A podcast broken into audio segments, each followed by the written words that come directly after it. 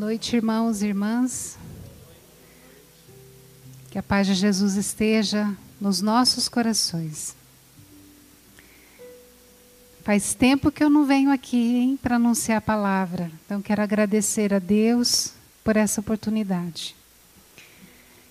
Passei por algumas provações e aí fiquei um pouco no silêncio, na oração, aquietada, né? E os meus irmãos à frente. E agora eu retomo minha missão novamente. É, hoje eu quero fazer um ensino, eu vou fazer um ensino. A gente sabe que tem a pregação, que é querigmática, né? aquela pregação que leva a gente ao encontro com o Senhor Jesus ressuscitado e que nos faz tomar uma decisão na nossa vida, né? Mas também existe o ensino que é justamente a doutrina da igreja, a palavra de Deus, que vem nos ensinar algo, né? Então, o tema de hoje é a virtude da esperança, caminho do senhorio de Jesus para a nossa vida. Esse tema eu criei, né, baseado na palavra que saiu na intercessão. A intercessão está sempre rezando pelo grupo de oração e vem uma palavra, uma moção, mediante a qual o Senhor nos dá a pregação. Então eu queria que você abrisse a sua Bíblia aí, Isaías 51, de 1 a 5. A gente vai ler essa palavra que o Senhor nos deu na intercessão. Isaías 51, de 1 a 5. Quem não trouxe a Bíblia, vai escutar. Você que está em casa também nos acompanhando, né? Aproveita aí, dá uma compartilhada, compartilha com seus grupos. Né? Nós precisamos fazer essa palavra chegar mais longe, né? Essa pregação, esse ensino de hoje. Então, abra aí, vai acompanhando com seus olhos, eu vou lendo. A palavra diz assim: Ouve-me, vós que seguis a justiça e que buscais o Senhor. Olhai a rocha de que fostes talhados, a pedreira de onde vos tiraram. Considerai Abraão, vosso pai, e Sara, que vos pôs no mundo. Ele estava só quando o chamei, mas eu o abençoei e o multipliquei. Porque o Senhor vai ter piedade de Sião e reparar todas as suas ruínas. Do deserto em que ela se tornou, ele fará um Éden e da sua estepe um jardim do Senhor. Aí se encontrarão o prazer e a alegria, os cânticos de louvor e as melodias da música. Povos, escutai bem. Nações, prestai atenção. Comunidade Boa Nova, escutai bem.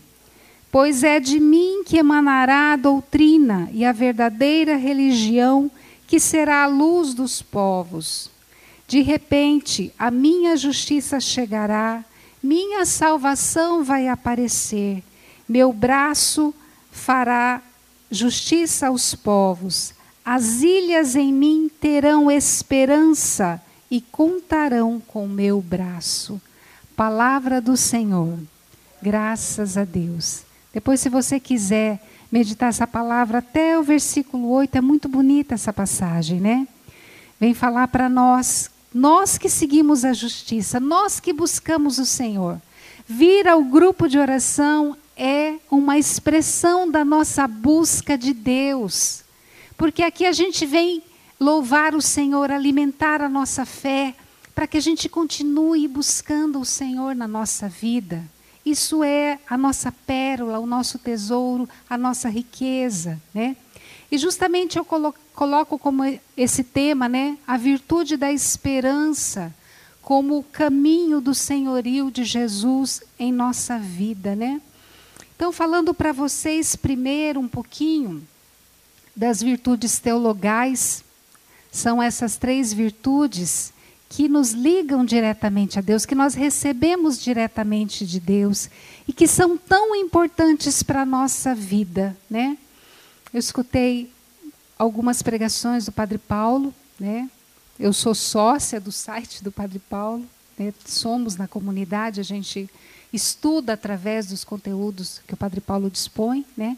E o Padre Paulo explica justamente, né, que a fé, para explicar a fé, a esperança e a caridade, essas três virtudes, que a fé é como se a gente é quando a gente entra no castelo. Que castelo, né? Santa Teresa explica a vida espiritual através do castelo, aonde existem as moradas, aonde o rei está no centro, e que ao longo da nossa entrega a Deus, do nosso caminho de conversão, a gente vai adentrando nessas moradas, né? E o Padre Paulo explica que a fé é quando eu entro nesse castelo, né? Quando nós encontramos a Deus, encontramos a Jesus e deixamos a vida velha, naquele momento que você fala, olha, é esse o caminho que eu quero para a minha vida. Né? Você fez seu acampamento, se encontrou com o Senhor, participou da célula, falou: olha, daqui em diante eu quero caminhar com Deus. Então é esse o momento da fé na nossa vida. Né? E a esperança é quando nós decidimos permanecer dentro desse castelo, né? para ir adentrando as moradas, para buscar realmente um processo de conversão na nossa vida. Porque muitas vezes nós estamos dentro do castelo, mas nós saímos e entramos. Saímos e entrando. Entramos. Quando nós cometemos os pecados, pecados mortais na nossa vida, quando ainda nós entregamos é, o nosso coração, a nossa vida às paixões, né? Nos entregamos ainda para um desses três inimigos da nossa alma, que é o demônio, o mundo e as nossas fraquezas, nossa concupiscência, as nossas paixões. Então, quando nós fazemos isso e caímos feio e brincamos com a nossa vida espiritual, cometendo pecados mortais, nós saímos do castelo, né? Então, quando nós estamos vivendo a vida assim, significa que a nossa fé ainda está pequenininha, a nossa fé ainda está fraca. A gente precisa pedir a Deus, né? a graça de uma fé maior. E para isso a gente precisa rezar, né? A gente precisa confessar, a gente precisa se libertar dos pecados que muitas vezes estão impregnados na nossa história de vida. E na nossa história de vida trazemos feridas, né? Feridas, ressentimentos, mágoas, coisas que nós não resolvemos, enterramos lá atrás, né? Guardamos nas caixinhas né? Eu estou falando isso porque eu acabei de vir de um retiro de, de cura da minha história, né? o Agape Terapia. Mais uma vez eu pude olhar a minha história novamente, pedir para Jesus passar, né? desde a minha concepção. E que graça, gente, que eu recebi. Né? Quantas curas novamente, quanta, quanto entendimento da minha história, quanta integração de tudo que eu sou né? Até daquele mal que aconteceu na minha vida, daquela carência, né? Da, daquela ausência, daqueles problemas que qualquer pessoa passa, que todos nós passamos. E a gente, com o olhar de Deus, a gente vai dando sentido, né? Então, justamente quando nós não fazemos isso, nós estamos marcados pelas feridas, e se é uma coisa que o demônio gosta de fazer, é pôr a pata dele nas nossas feridas. E aí se torna dono da nossa vida. E aí nos faz escravos. E muitas vezes nós estamos na igreja, estamos caminhando e nós não avançamos porque estamos assim. Ainda situações da nossa vida tomam o lugar de Jesus. Jesus ainda não é o Senhor da nossa vida, de áreas da nossa vida, de eh, sentimentos, de relacionamentos, né, de postura que nós temos ainda. Então, por isso que nós precisamos pedir a Deus essa graça, né? Esse, essa virtude, entender essa virtude, gente, da esperança, que a esperança que Deus me dá, essa virtude é para que eu fique no castelo para que eu não saia mais, para que eu não fique mais nessa briga, né? Então é maravilhoso quando a gente vai entendendo isso.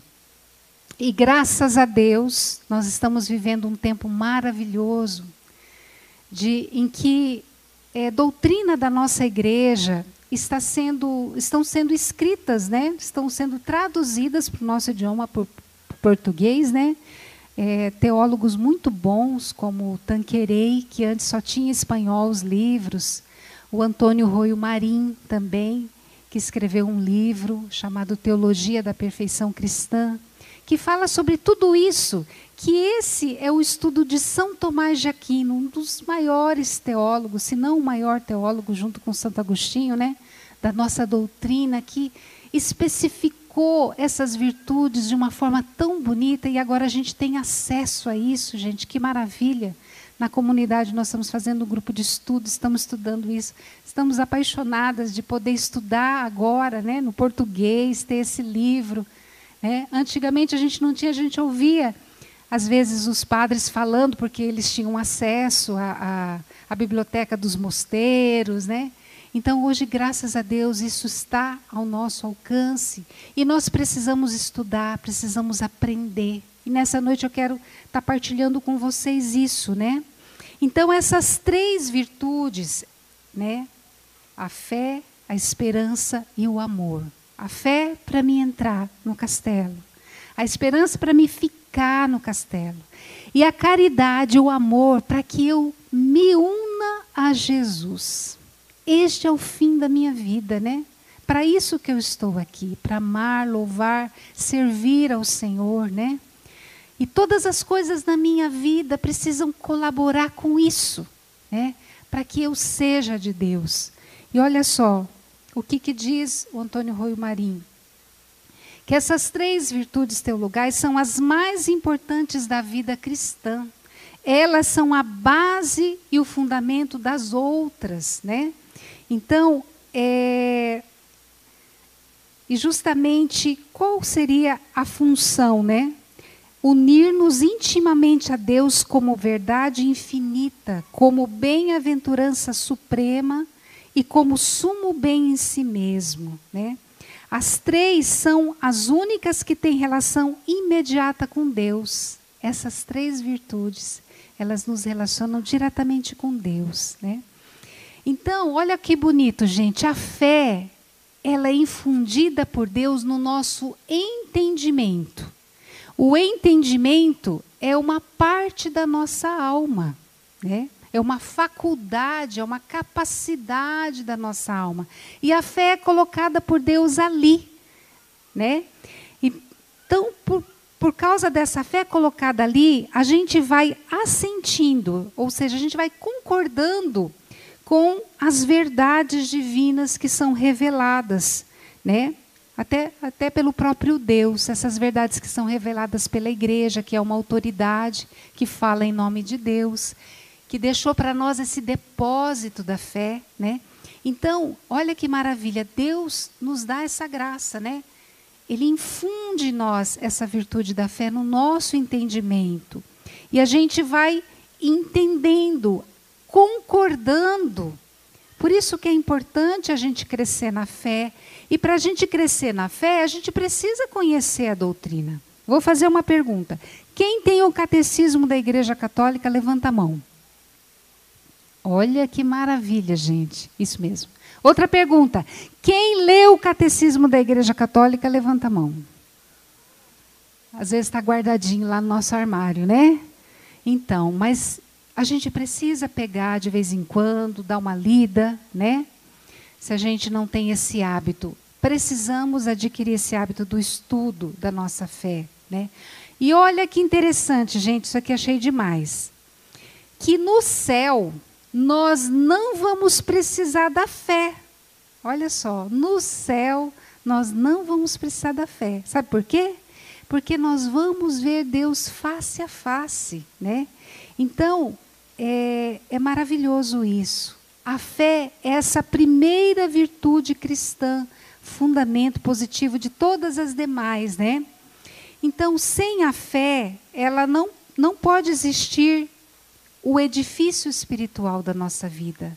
Nosso edifício espiritual se constrói nessa base que é a fé. Olha só como a fé é importante. Sem a fé, gente, é impossível amar e esperar. Ou seja, a virtude da esperança precisa da fé. A virtude do amor precisa da fé. Não é bonito, gente? Como é importante a fé. Olha só. A esperança agora, falando dessa esperança que vai nos ajudar a ficar no castelo. Ficando no castelo, deixar e permitir Jesus ser o Senhor da nossa vida. Imagina assim, é, existe uma pregação no Retiro 1, que é uma pregação que a gente fala sobre o senhorio de Jesus. E uma forma de explicar isso é usando uma dinâmica. Mesma coisa que você imaginar uma, um, um, um círculo de cadeiras, né? E uma cadeira no centro desse círculo, imaginando a sua vida.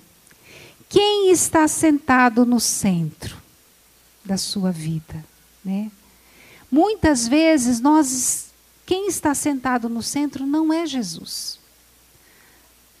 Quem está sentado no centro é a nossa parte afetiva, são os nossos sonhos, é o nosso trabalho, é o nosso esposo, é o nosso filho, né?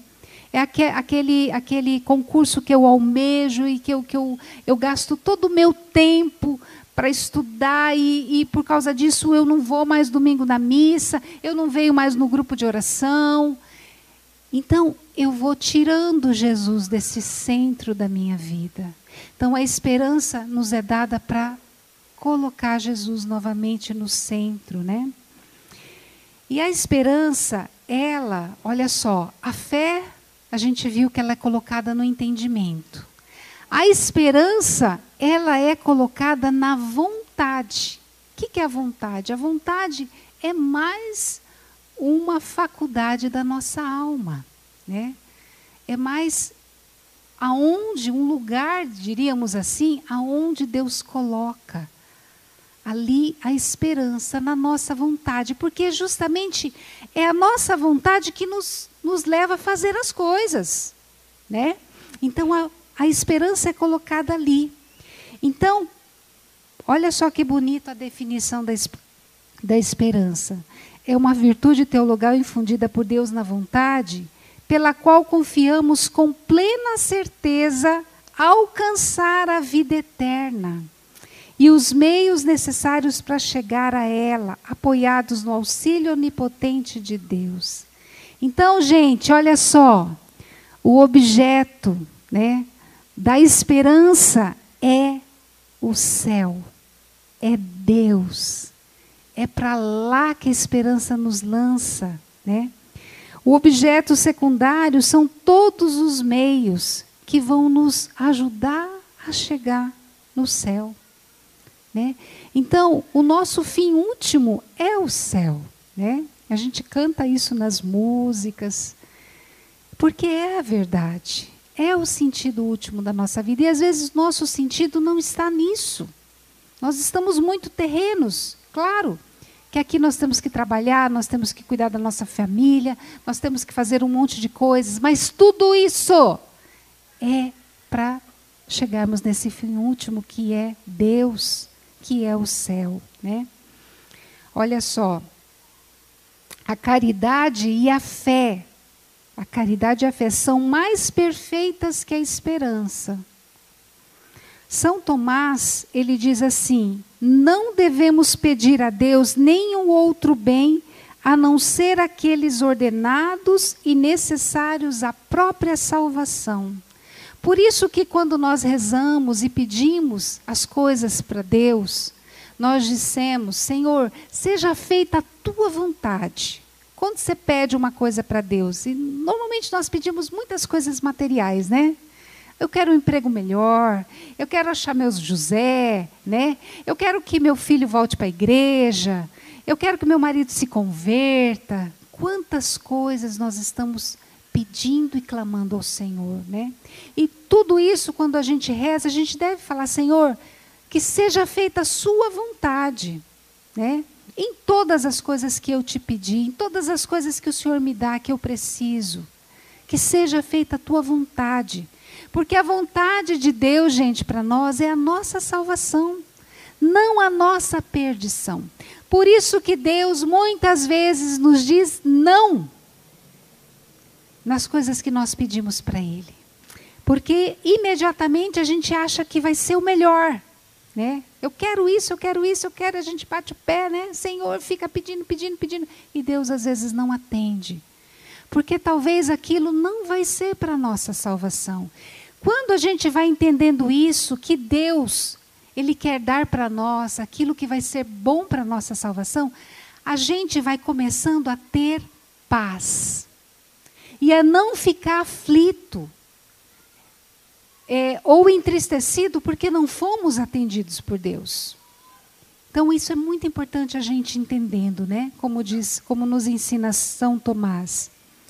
E a esperança, olha só, ela, essa esperança que nós estamos falando como virtude teologal, ela é impossível aos infiéis e hereges.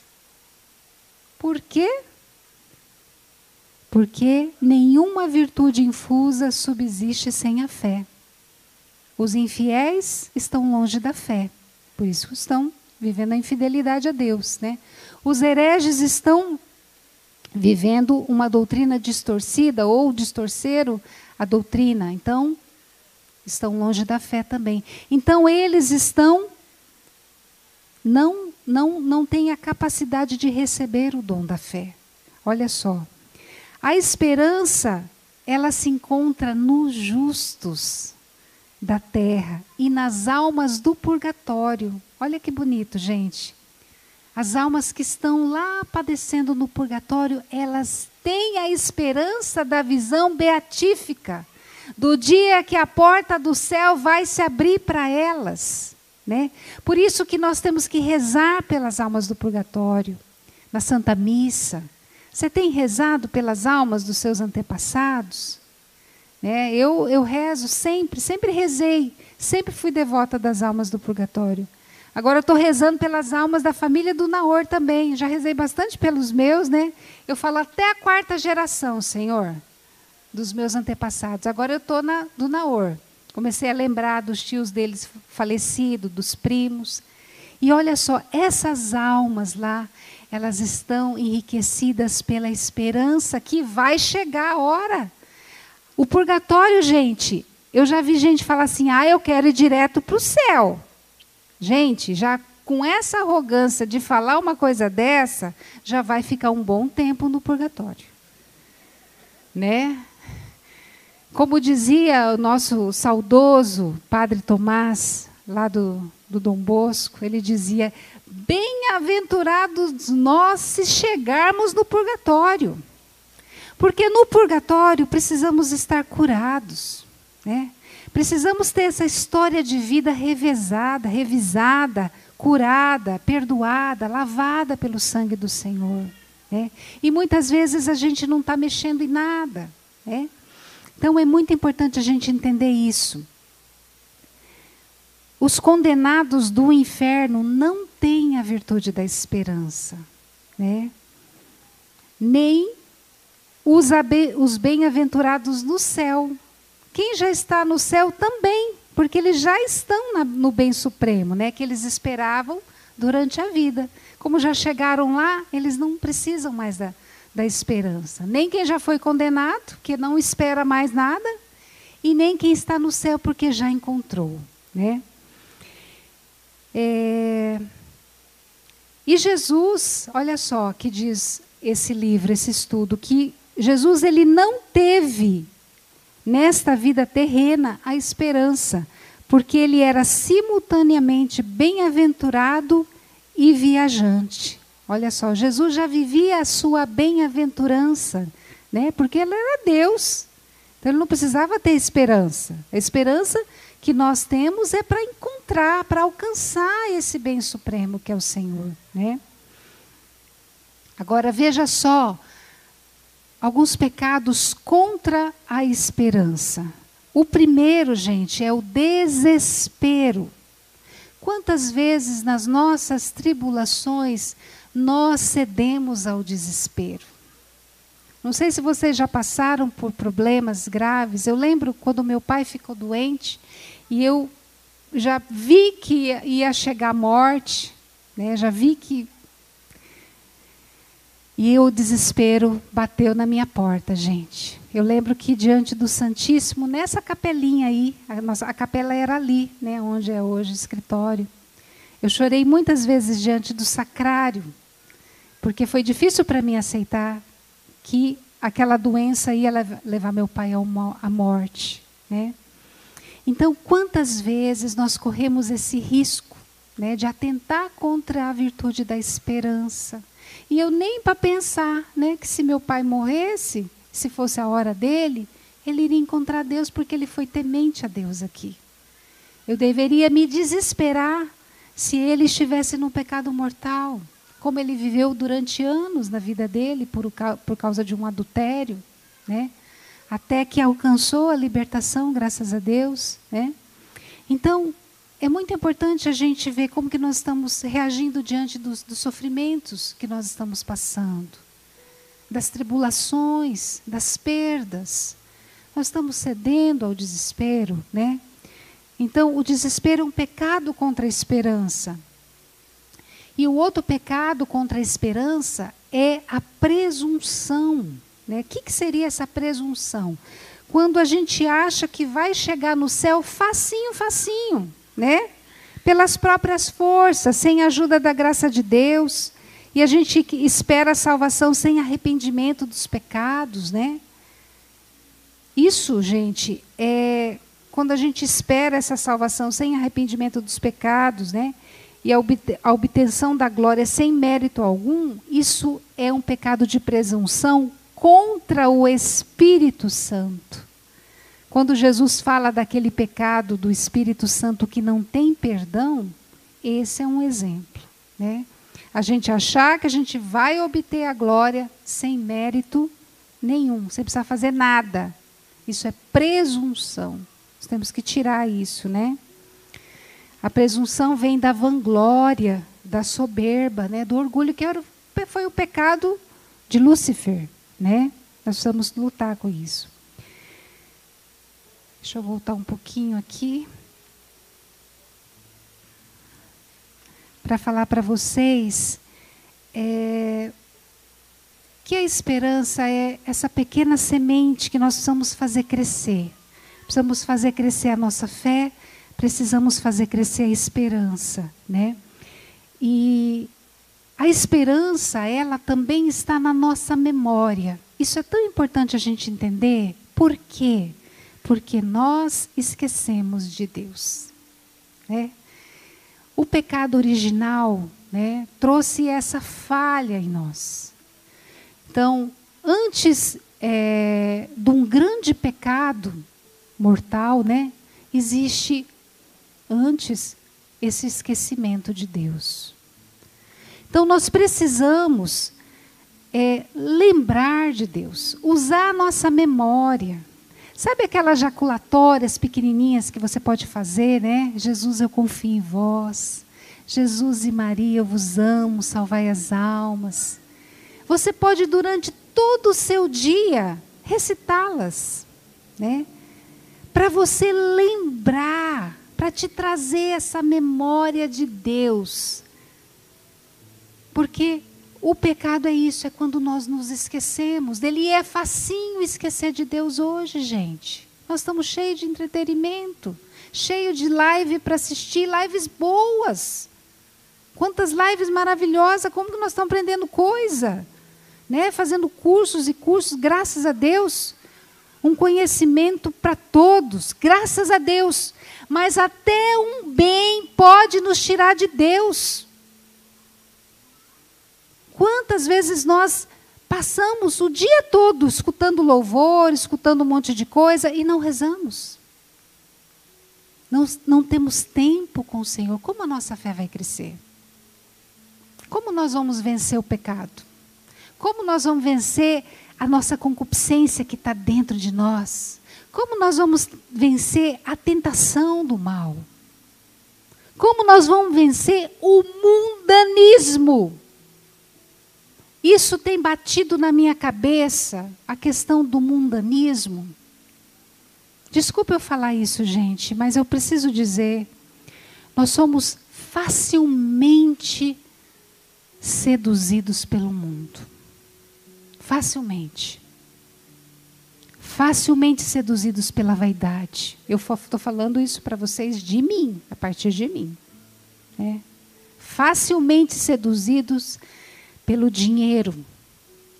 Eu já tenho, mas eu quero mais, eu quero mais. É a minha concupiscência, né? a minha vaidade, o prazer. Facilmente seduzidos pelo prazer, facilmente.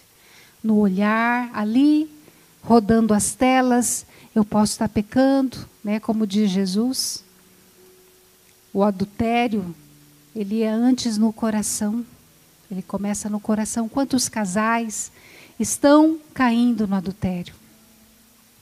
Cobiçando, cobiçando coisas, cobiçando coisas boas, né? E a gente pode se esquecer de Deus. Então é muito importante essa memória, né? Essa memória de Deus. E ela é, ela é um ato da vontade. Eu preciso me lembrar de Deus. Eu preciso me lembrar de Deus.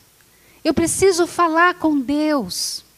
Hoje eu estou tendo a graça de trabalhar num local, ali no CDB, que tem uma capela, que tem um Santíssimo. Todo dia eu passo na frente da capela. E alguns dias eu passava e nem, nem tinha um para Jesus lá na capela. E eu comecei a falar, eu não posso fazer isso. E eu comecei a falar, graças e louvores se deem a todo momento ao Santíssimo e Digníssimo Sacramento. Fala, Jesus, você está aí, eu estou aqui. Fica comigo no meu trabalho, sabe? Toda hora está lembrando de Deus. Isso é muito importante para que a gente não se esqueça dele, né? Então, é, como diz Santa Teresa também, a determinada determinação. Isso, isso é esperança, gente. Essa determinada determinação. Eu quero ficar no castelo. Eu quero deixar os pecados veniais, né? Aquele pecadinho que fala, ah, isso não é nada não, né? Aquela mentirinha, aquele subornozinho, aquele engano. Eu quero deixar. Quanto mais eu me aproximar do Senhor, mais eu vou ter a clareza e a luz.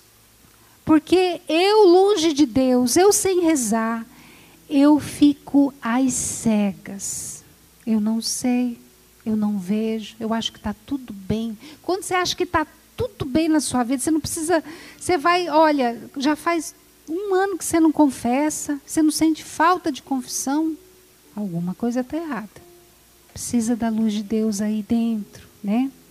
Então, nós precisamos deixar que o nosso anjo da guarda, os, os suspiros que os, os murmúrios, os, os toques que o, o nosso anjo da guarda dá no nosso ouvido, né?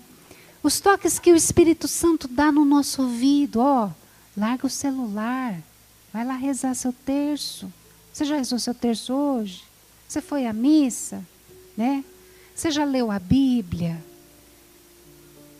Né? Então, assim, o Espírito Santo, nosso anjo da guarda, Nossa Senhora estão dando esses toques para nós durante todo o dia. Nós precisamos deixar e ouvir isso, porque estão nos empurrando para que sejamos mais de Deus, né? Então, essa esperança é essa bússola que vai mostrando para onde nós estamos indo, né? Na missa nós rezamos corações ao alto. O nosso coração está em Deus, né? Então, essa palavra vai nos lembrando de onde nós somos. Nós somos do céu, nós somos de Jesus. Nós não somos desse lugar, né? Nós não somos do mundo. Nós não podemos nos encher das coisas do mundo, né? Das vaidades do mundo, da sede de diversão, né? Sabe, às vezes eu vejo, nós trabalhamos muito. Às vezes nosso sonho de consumo é as nossas férias. É importante as férias, é importante, mas não é o fim, né? Nosso fim é Jesus. quando o nosso coração vai se enchendo cada vez mais de Jesus, a gente vai olhando as coisas e vai dizendo: ó, essas coisas estão aqui. Deus é o primeiro. Deus é o primeiro, e a palavra diz: buscai em primeiro lugar o reino de Deus e a sua justiça. E as outras coisas vos serão dadas em acréscimo. E tudo, tudo, tudo Deus vai nos dar. Né? Quando nós colocamos Deus no seu lugar. Então, para isso, nós precisamos pedir essa virtude para o Senhor. Né? Manter essa virtude, buscar essa virtude através da fé, não esquecer da fé, né? Não esquecer, precisa deixar o pecado mortal para entrar no castelo. No castelo não entra quem ainda está no pecado mortal, quem ainda está na inimizade com Deus. Então precisa deixar para entrar no castelo, para permanecer com o Senhor, para ser de Deus cada vez mais. Deixar essa esperança crescer. Amém, gente? Deu para entender? Como é importante, né? A fé, a esperança e o amor. E depois, vivendo isso, viver com o coração unido a Jesus. Sermos de Jesus, inteiramente apaixonados por Jesus. Jesus ser o dono da nossa vida. Não a raiva, o ódio, os ressentimentos, as brigas, as inimizades, o adultério, a fornicação, mas Jesus ser o dono. Então convido você a ficar de pé para a gente cantar e rezar, né? Que é só pela graça de Deus que a gente vai alcançar essa esperança que o Senhor quer dar para nós. Espera aí que eu preciso achar a letra da música.